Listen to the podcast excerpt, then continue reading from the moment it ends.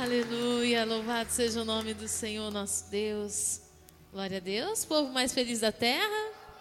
Amém. Eu quero pedir para que você feche os teus olhos, coloque a mão no teu coração e peça para que o Espírito Santo de Deus te encontre aqui. Peça para o Espírito Santo, Senhor, me encontra nessa casa. Eu vim aqui, Senhor, não para cumprir um protocolo, uma obrigação. Eu não vim aqui, Senhor, ó Deus, para bater cartão. Eu vim aqui porque nesse lugar existe uma presença. Existe a presença daquele que me conhece por dentro. Existe a presença daquele que sonda o meu coração e esquadrinha os meus pensamentos. Existe a presença daquele que não eu não preciso fingir nada, eu não preciso colocar fantasias nem usar máscaras. Ele me conhece. Que o Espírito Santo de Deus hoje possa conduzir a tua vida à sala do trono do Pai. E que nesse lugar você possa ter um encontro mais profundo da sua vida. Senhor, tem liberdade aqui, Deus. Que o teu Espírito, Senhor, ó Deus, possa livremente acessar tudo dentro de nós. Que o inimigo seja proibido de travar o nosso pensamento, de travar os nossos sentimentos. Que o inimigo fique proibido de nos colocar encarcerados daquilo que o Cristo amado já nos libertou. Nesta noite, Senhor, eu consagro a palavra a ser liberada e eu clamo pelo Espírito de Deus que a unção sem limites do Senhor possa tomar, Senhor, ó oh Deus, os nossos pensamentos e sentimentos, possa quebrar todas as resistências, todo ambiente de esquecimento, tudo, todo ambiente de trauma, Senhor, que haja libertação nesta casa, nesta noite, que o teu Espírito com liberdade possa transformar a nossa maneira de pensar, de sentir, de enxergar. Nós somos livres porque o Filho do Senhor, o nosso Deus, já nos fez livres e nós não aceitamos viver menos do que Jesus conquistou para nós. Que haja, Senhor, liberdade para o teu Espírito aqui nesse lugar. Enche essa casa, Pai, e a Ti seja toda a honra toda glória e todo louvor para sempre, em o nome de Jesus. Amém. Glória a Deus. Abra a tua Bíblia comigo no livro de Segundo Pedro. Aleluias.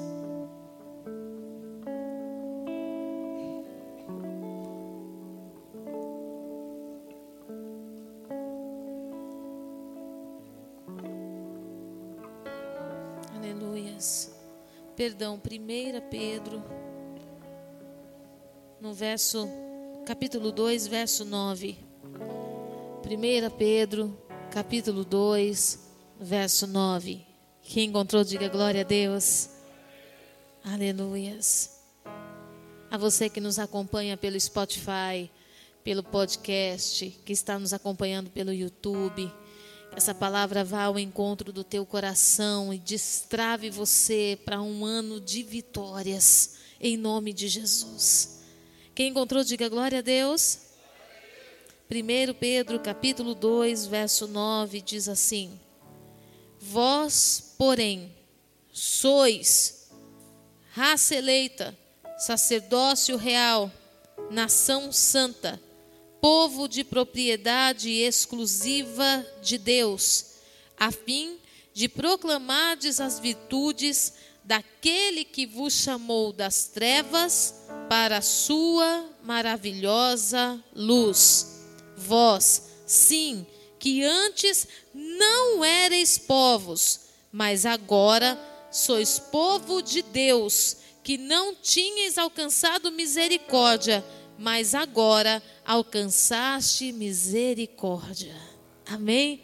Você pode se assentar, querido, em nome de Jesus. Hoje nós vamos falar sobre os perigos de não pertencer. O sentimento do não pertencimento, ele tem sido algo que tem sido muito latente no coração da igreja no coração de algumas pessoas. no coração da nossa família. E muitas vezes nós não conseguimos discernir o não pertencimento, porque a gente não consegue dar nome aos sentimentos que estamos carregando e aos ciclos que estamos vivendo.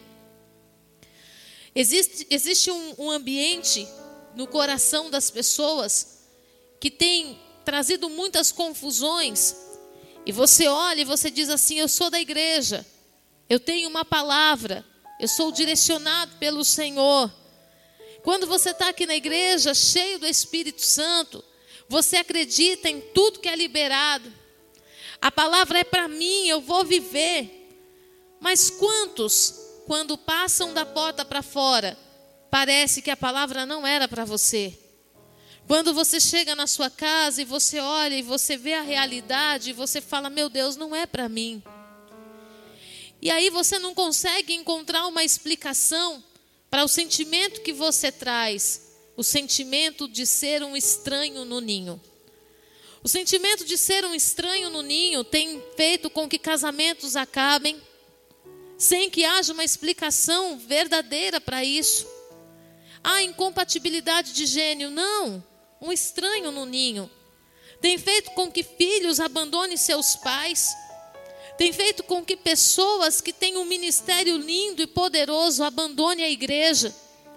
Tem feito também com que pessoas não se acheguem a Deus, porque não consegue se sentir digno de ser amado por ninguém.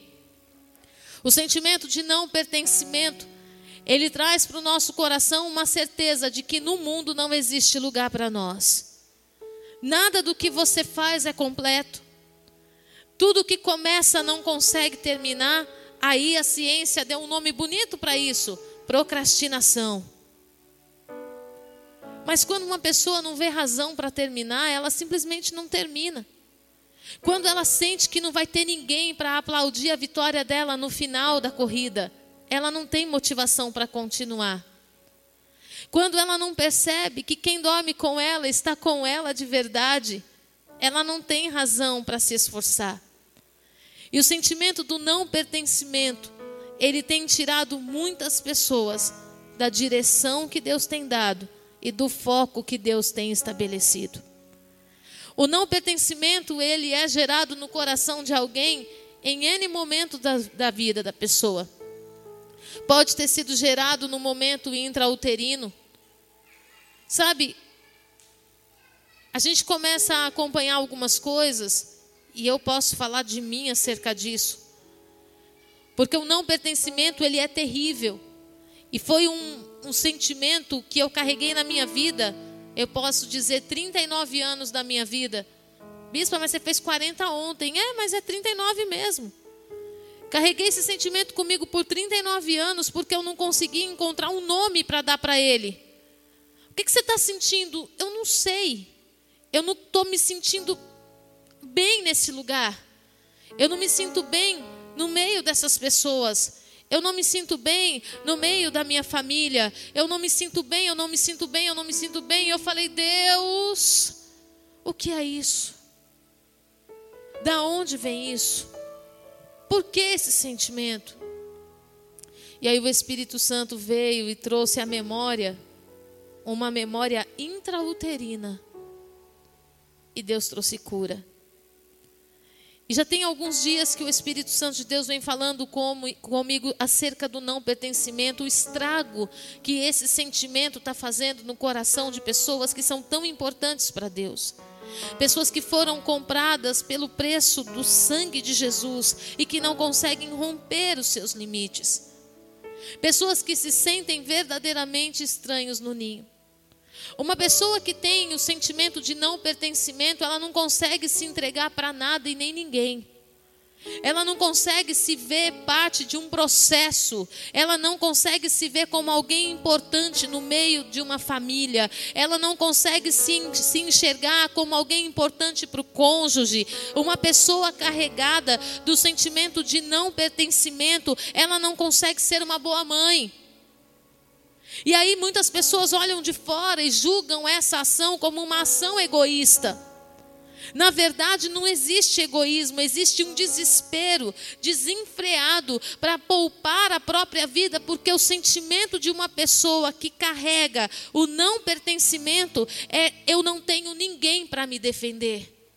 Eu não tenho ninguém que me ama o suficiente para guardar a minha vida. Eu tenho que me virar sozinho. Eu tenho que fazer tudo sozinho.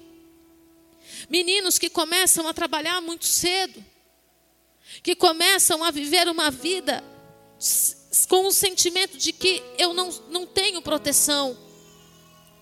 Pessoas que começam a viver uma vida de já não dar mais satisfação. Não é porque ele não quer dar satisfação, é porque ele acha que não tem ninguém para ouvir.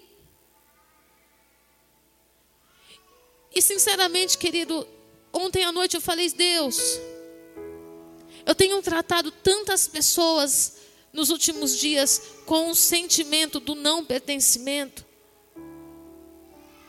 Não se sente pertencente a nada. Não se sente importante para ninguém. Quantas mulheres têm cometido suicídio por causa desse sentimento?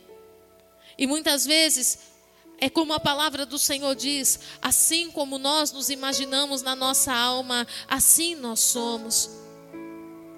Aí a gente começa a se comportar como alguém que não faz diferença naquele lugar e realmente começa a não fazer. Aí a gente abre uma porta para o adultério. Aí a gente abre uma porta para o filho falar algo que fere, que machuca. A gente abre uma porta para que o patrão mande embora, porque a gente começa a se comportar realmente como alguém que não tem valor algum para aquele, aquele ambiente, para aquele povo. O sentimento de não pertencimento nos impede de enxergar a Deus como Pai. Quantos? Você quer saber se você tem esse sentimento no teu coração? A tua oração é como? É aquela oração que você diz assim: Pai, Paizinho, Oh Senhor amado, meu paizinho, como eu queria ficar no teu colo. É assim? Ou é aquela oração assim: Deus, tem misericórdia de mim.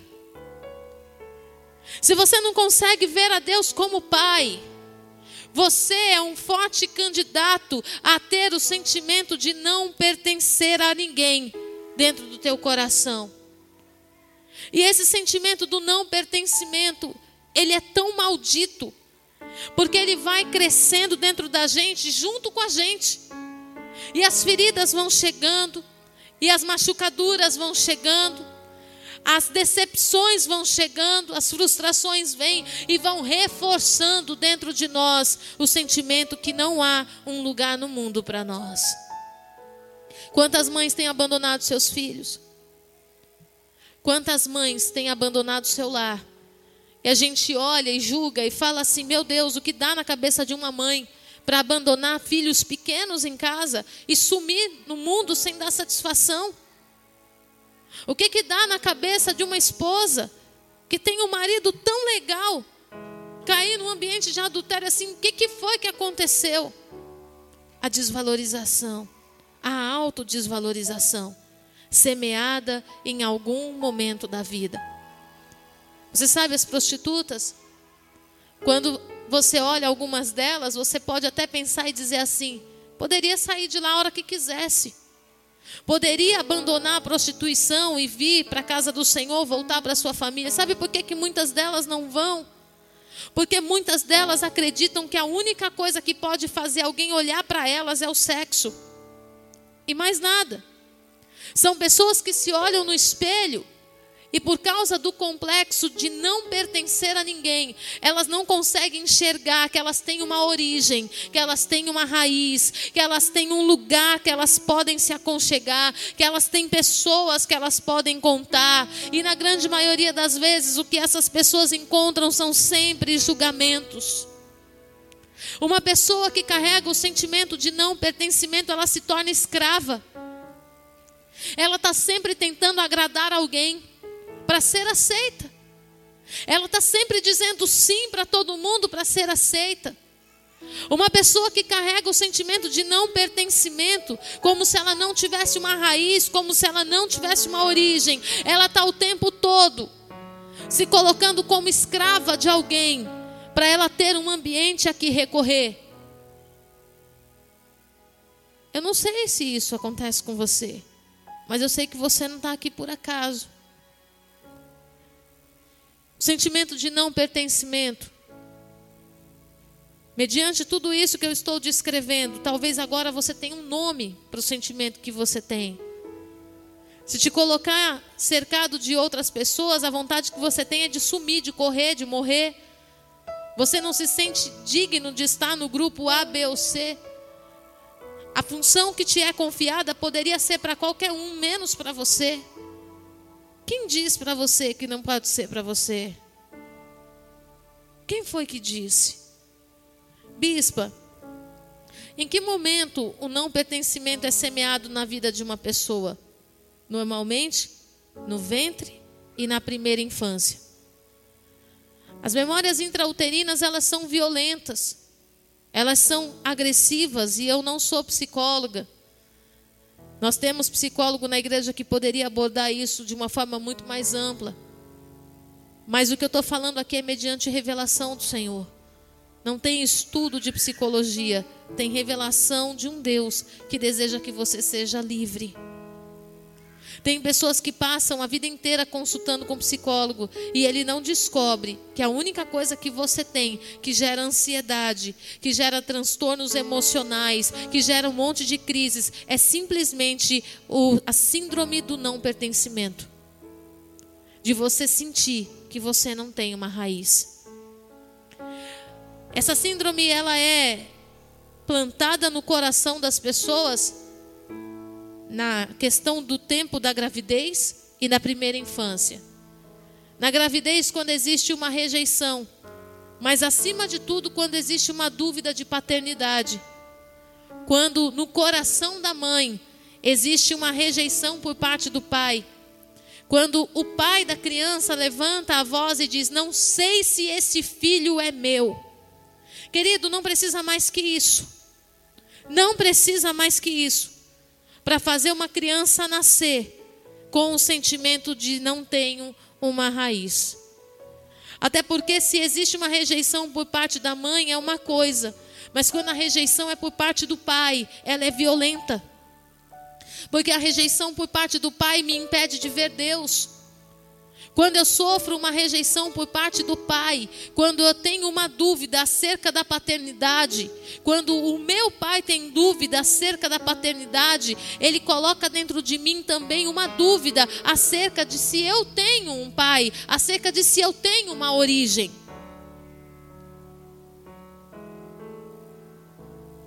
E muitas vezes os parentes sem discernimento, por causa de uma gravidez que aconteceu fora do tempo, por causa de um relacionamento inseguro, às vezes naquele vai e volta.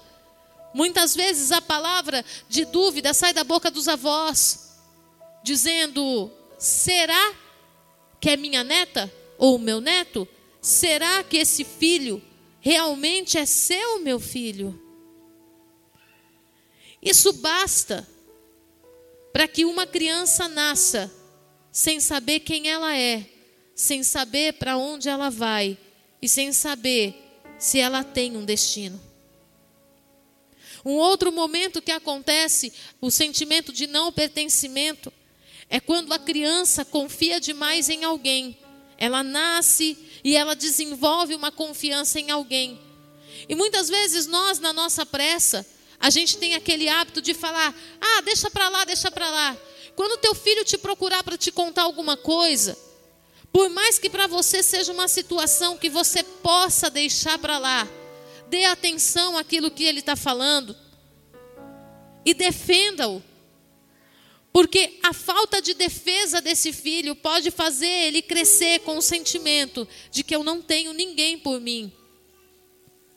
Aí a gente olha para alguns comportamentos e a gente fala assim: nossa, essa pessoa é tão trabalhadora, essa pessoa é tão organizada, nunca pediu nada para ninguém. Você acha que isso é bom?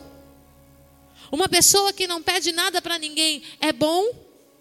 Se a palavra do Senhor fala que nós devemos servir uns aos outros, se nós devemos servir uns aos outros, é porque eu posso ter certeza que o meu irmão vai precisar de mim. Mas um irmão que nunca abre o que ele precisa, um irmão que nunca confessa as suas necessidades, Um irmão que passa por, por todo tipo de problema calado. Sabe o que, que é isso? Alguém que um dia contou com alguém que não correspondeu à altura daquilo que ele precisava. Quando criança. Isso não acontece na fase adulta. Isso acontece na primeira infância. Gera um sentimento de frustração tão grande, tão grande, ao ponto daquela criança crescer se moldando dentro de paredes fortificadas, porque ela não acredita que alguém pode cuidar dela. Pessoas que ficam doentes não contam para ninguém. Ah, eu vou ficar aqui na, nessa situação. Tem mulheres que deixaram para contar para o marido que estavam com câncer na última semana de vida. Por quê, bispa? Porque ela não tinha estrutura para lidar com o desprezo que ela talvez pudesse viver contando antes.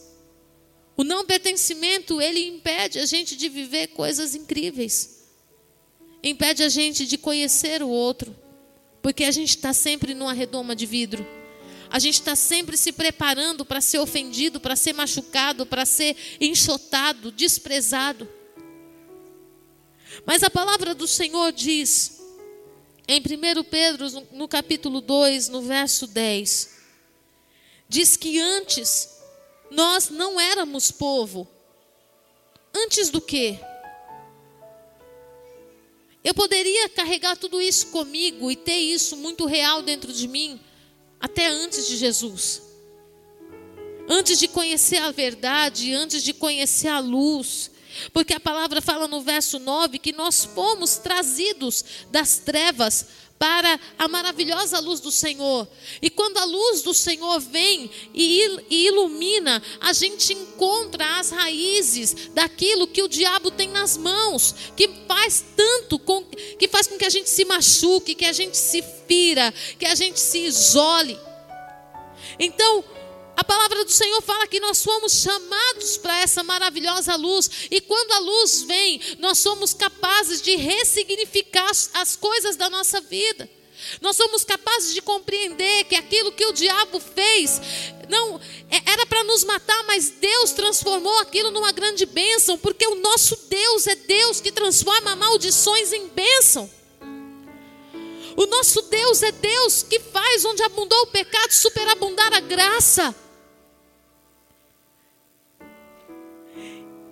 Ele fala antes, vocês não eram povos.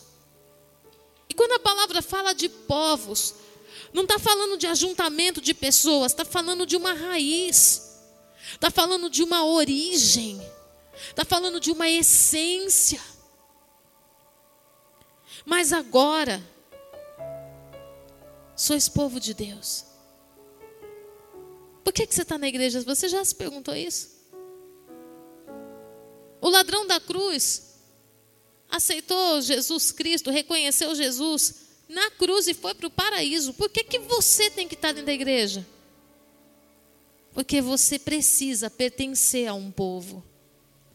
Deus pegou todos os que não eram e fez ser, para confundir aqueles que pensavam que eram. A palavra do Senhor diz no verso 9: Nós somos. E não diz que será. Presta atenção no verso 9. Vós, porém, sois. Não está dizendo que isso aqui é uma é futuro. Isso é presente. Isso é uma conjugação verbal do presente. Raça eleita. Você está falando de raça. Está falando de origem. Sacerdócio real está falando de uma vida espiritual, está falando de algo físico, mas também espiritual. Nação santa, está falando de povo, novamente está falando de raízes, povo de propriedade exclusiva de Deus. Ele disse que nós somos um povo de propriedade exclusiva de Deus. Ou seja, o sentimento de não pertencimento não pode fazer mais parte da minha vida. Bispa, e como é que eu arranco isso de mim? perdoando a quem você tem que perdoar, liberando a vida de quem você tem que perdoar. Libere. Bispa, mas é, eu nem sei o que aconteceu, então vai atrás. Pergunta para sua mãe o que, que aconteceu. Pergunta para seus parentes o que, que aconteceu. Toda pessoa que sofre de não pertencimento tem uma raiz, tem uma dor tem uma angústia, tem um desespero, tem um medo de fazer parte de um povo e ser desprezado novamente.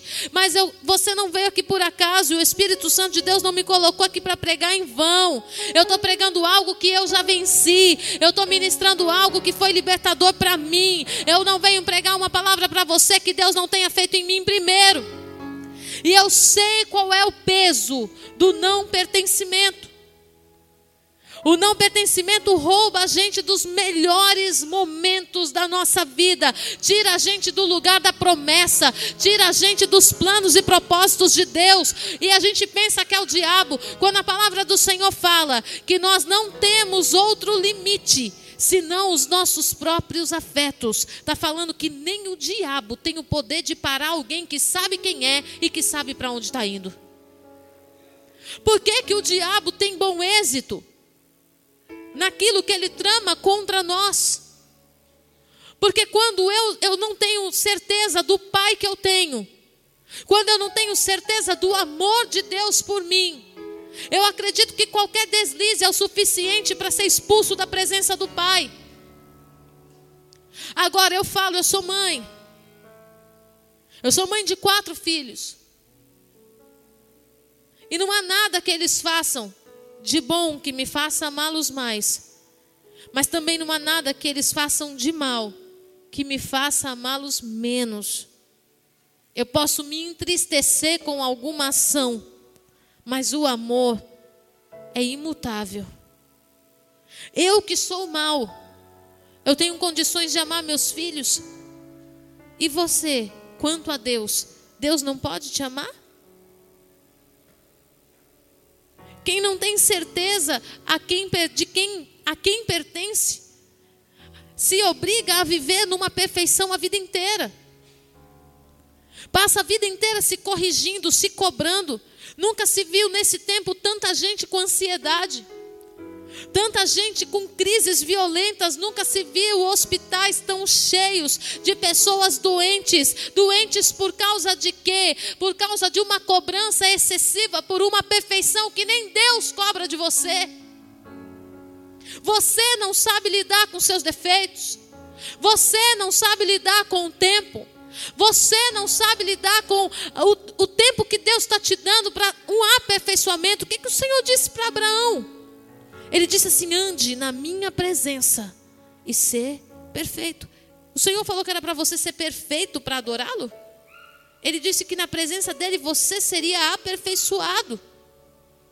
Só que nós estamos dentro de um processo de não pertencimento tão violento que a gente tem que ser perfeito. Se alguém descobrir que você é alguém que tem uma dificuldade, você não serve para andar junto, querido, pelo amor de Deus.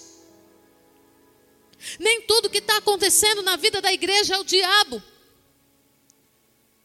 Mas são coisas que ele tem na mão para aprisionar homens e mulheres, líderes poderosos que o Senhor levantou sobre a terra, para fazer coisas inimagináveis. Quando nós olhamos a palavra do Senhor, quando nós observamos o comportamento de Gideão, lá em Juízes, no capítulo 6, 7, você observa que Gideão tinha um sentimento muito forte de não pertencimento. Muito embora ele diz assim: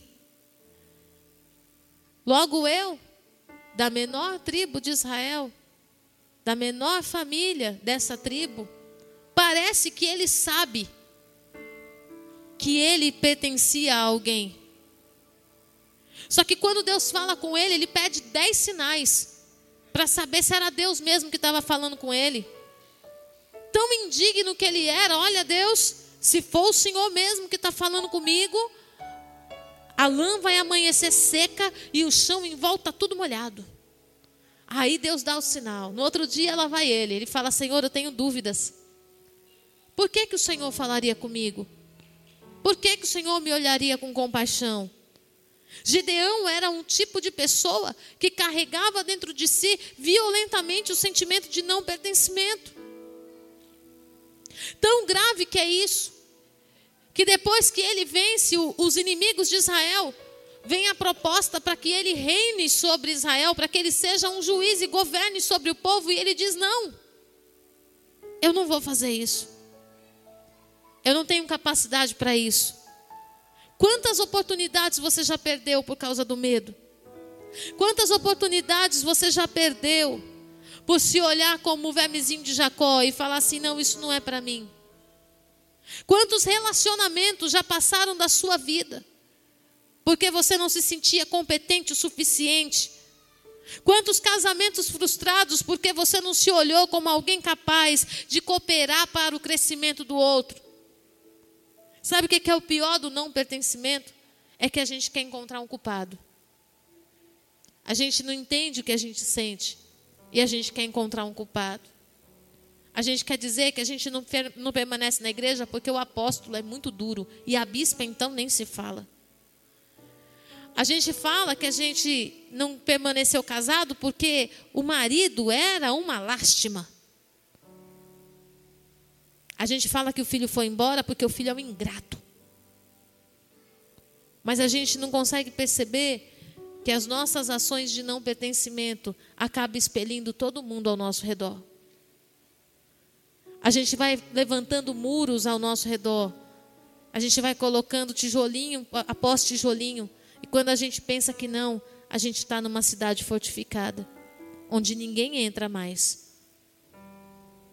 Só que quando eu decido selecionar quem entra, eu nem percebo que eu também estou numa prisão. A questão não é quem entra, a questão é que quem está dentro não consegue sair. Até onde você vai construindo muralhas cada vez mais alto para defender dores do teu coração que o Senhor Jesus está mandando você trazer no altar? Até onde você vai resolver as dores da tua alma enfiando a cara no trabalho como se você fosse a única pessoa que pudesse resolver toda a face da terra. Até onde que você vai gerando feridas nos outros por causa das suas que não foram saradas? Eu não sei se o teu sentimento de não pertencimento é intrauterino ou foi gerado por alguém da tua família. Pelo sentimento de rejeição, de desprezo, pela voz não ouvida, pelo abandono paterno. Não existe nada que faça isso ser pior do que o abandono paterno. A rejeição materna, eu não sei. Mas eu sei que você não está aqui por acaso. Eu sei que o Espírito Santo de Deus te trouxe aqui nessa noite para dizer que você é raça eleita. Que você é sacerdócio real, nação santa, um povo de propriedade exclusiva de Deus a fim de proclamardes as virtudes daquele que vos chamou das trevas para a sua maravilhosa, maravilhosa luz.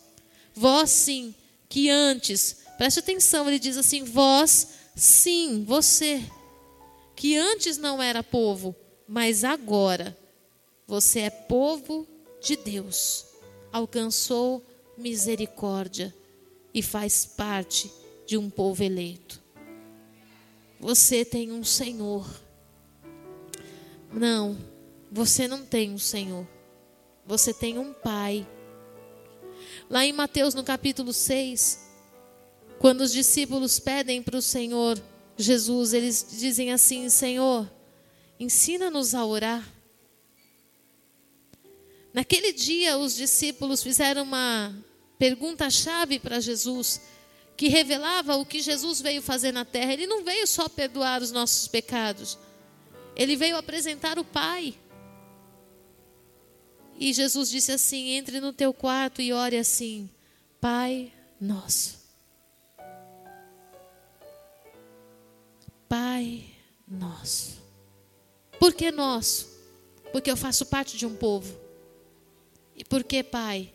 Porque Ele é Pai. O sentimento de não pertencimento faz a gente sair atropelando tudo na nossa vida. Sabe aquele sentimento do tanto faz como tanto fez? Ah, se o fulano ficar é benção, mas se o fulano for também. Eu não morro por causa de homem nenhum. Sabe mulher que fala isso? No fundo, ela não se sente suficiente para segurar ninguém. É, a gente está mexendo em coisas pesadas, né? Que dói lá no profundo da alma. Mulher que diz: estou nem aí. Vai um, vem dez. Hum, no fundo, não se sente valorizada. Acha que não tem condições de ter uma família. O Senhor está te chamando hoje das trevas que guiaram a tua vida até hoje ou que guiaram não, que te paralisaram. Que começa e para no meio do caminho, anda um pouquinho e para. O diabo sempre pega você nas mesmas coisas. Ele sempre usa as mesmas palavras para te paralisar, para te ferir, te machucar. Ele sempre usa a mesma situação para fazer você se sentir impotente, um fraco. Sempre as mesmas coisas. Tem homem que, quando ele passa por uma dificuldade financeira, o mundo acaba.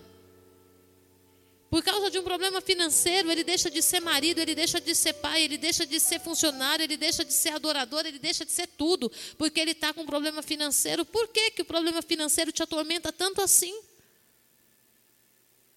O que foi que você não teve algum dia da sua vida que fez você se sentir não pertencente a um povo? Indigno de fazer parte de uma mesa porque você não pode cooperar o que, que é isso? Então quer dizer que se eu não for na casa do meu pai levando um quilo de carne, eu não posso almoçar? Às vezes a gente se comporta assim. E o Espírito Santo hoje está te falando: você é povo, você é filho e você tem pai. Você é povo, você é filho e você tem pai. Nós estamos num tempo de muitos consertos. Mas não adianta eu querer consertar os da minha casa se a minha alma precisa ser tratada. Deus está tratando com você hoje para que você possa consertar situações dentro da sua casa. Quando você percebe que teu filho faz tudo sozinho, não deixa ele fazer não. Corre, tira da mão dele. Sabe por quê? Porque o filho que está fazendo tudo sozinho ele está dizendo: Eu não tenho ninguém por mim. O filho que tudo quer resolver, o filho que não deixa você resolver nada por ele, criança, eu estou falando, criança. Ele está dizendo: Eu não tenho ninguém por mim. E a gente acha bonitinho, a gente fala: Nossa, como é independente. Não é, não. Ele simplesmente acha que você não vai ser por ele. Então ele tem que se virar sozinho. Sabe qual vai ser o resultado disso?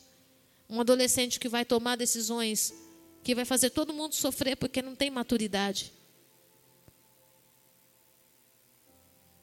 Vamos cuidar. Nós estamos num ano de comunhão, um ano de restauração, um ano de cura. Um ano que o Espírito Santo de Deus vai juntar o povo. Foi a palavra da virada. Foi a palavra de domingo. Nós não somos oliveira, oliveira brava. Nós somos oliveiras silvestres e dependemos uns dos outros para frutificar. Não deixa o diabo te roubar do lugar que você precisa estar. Não deixa o diabo continuar distorcendo a tua visão, porque o fulano é isso, porque o Beltrano é isso, porque não sei quem, não sei quem, não sei quem. Porque fulano não gosta de mim, porque Beltrano não gosta de mim. Tem nada disso, é você que não se aceita. Você que não se aceita. Não se aceita por quê? porque você tem problema de não pertencimento.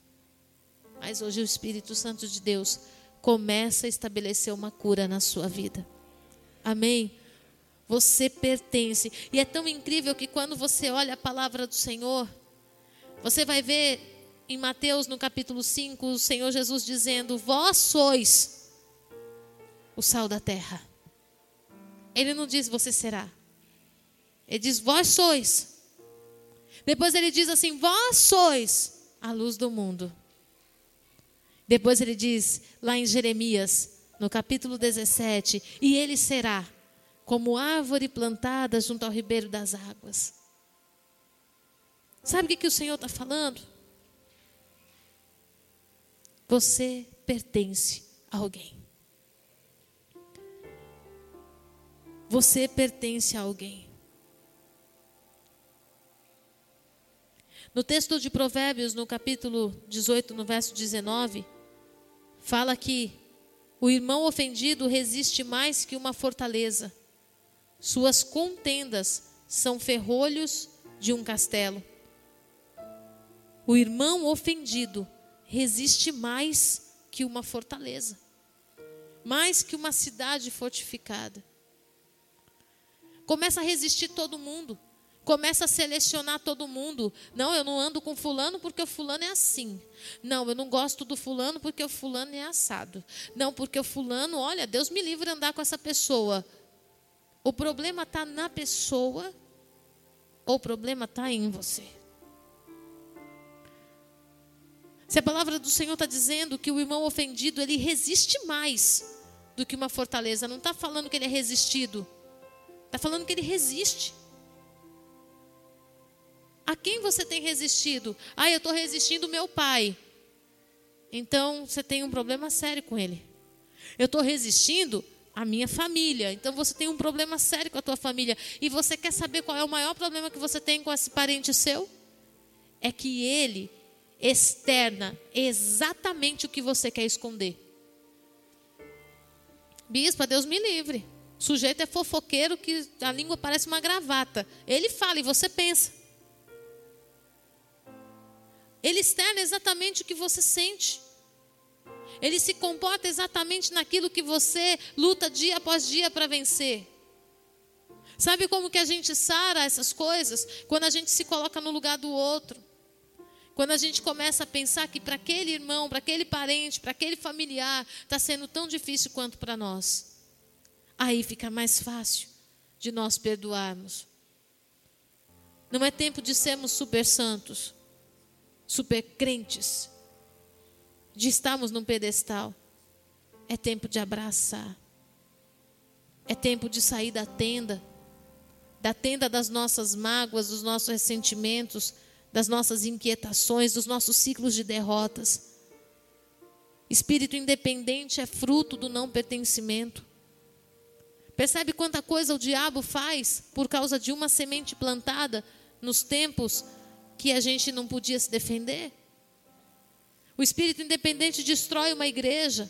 O espírito independente destrói um casamento, uma família. E é fruto de um não pertencimento. Até onde nós vamos deixar o não pertencimento governar a nossa vida? Eu não aceito mais. Eu sou filha e filha muito amada. Eu sou princesa do Senhor. Não ando de vestido, mas sou princesa. E você também é um príncipe de Deus, uma princesa do Senhor. Alguém que Deus estabeleceu um amor tão grande. A palavra do Senhor fala que nós podemos amar, porque Ele nos amou primeiro. Nós podemos amar, porque fomos amados primeiro. Não há bondade em nós, mas recebemos bondade. E por causa disso, nós podemos amar também. Amém? Em nome de Jesus, eu quero convidar você a colocar-se em pé. Eu quero convidar você a sair da tua tenda. Quero convidar você a sair desse lugar onde só houve escuridão. Esse lugar onde as guerras vieram e pareceram que iam te engolir, te destruir. Você é amado de Deus, você é amada de Deus, você é filho amado. Nunca deixe o inimigo dizer ao contrário. Às vezes a gente finge demência para um monte de coisa. A gente fica fingindo demência. Ah, não é comigo, é com você sim. É com você sim. Não fica tentando compensar a sua vida, porque lá na frente isso vai te derrubar. Tem que vencer, vence agora. Nós estamos acompanhando um caso de uma jovem que, com 19 anos, tem tido tantas crises de ansiedade, tantas crises. Não é daqui da nossa igreja. E assim, crises violentas de ansiedade. E aí, numa conversa informal, eu tive que dizer para ela assim: graças a Deus que você teve crises de ansiedade agora, com 19 anos. Porque se fosse com 50, talvez você não resistiria. Graças a Deus que você teve crises agora e teve que parar agora e buscar respostas agora e teve que orar agora para descobrir que tudo que domina a sua vida é o não pertencimento. Mas o Senhor vai curar, vai libertar e vai trazer para a luz. E ela será chamada povo eleito, propriedade exclusiva do Senhor, sacerdócio real, nação santa do Senhor. Amém. Coloque a mão no teu coração. Se renda na presença do Senhor. Feche os teus olhos, querido. Deixa o Espírito Santo de Deus te encontrar. Hoje o Senhor vai restaurar você como filho, como filha. Vai te colocar alinhado ao propósito que Ele tem contigo.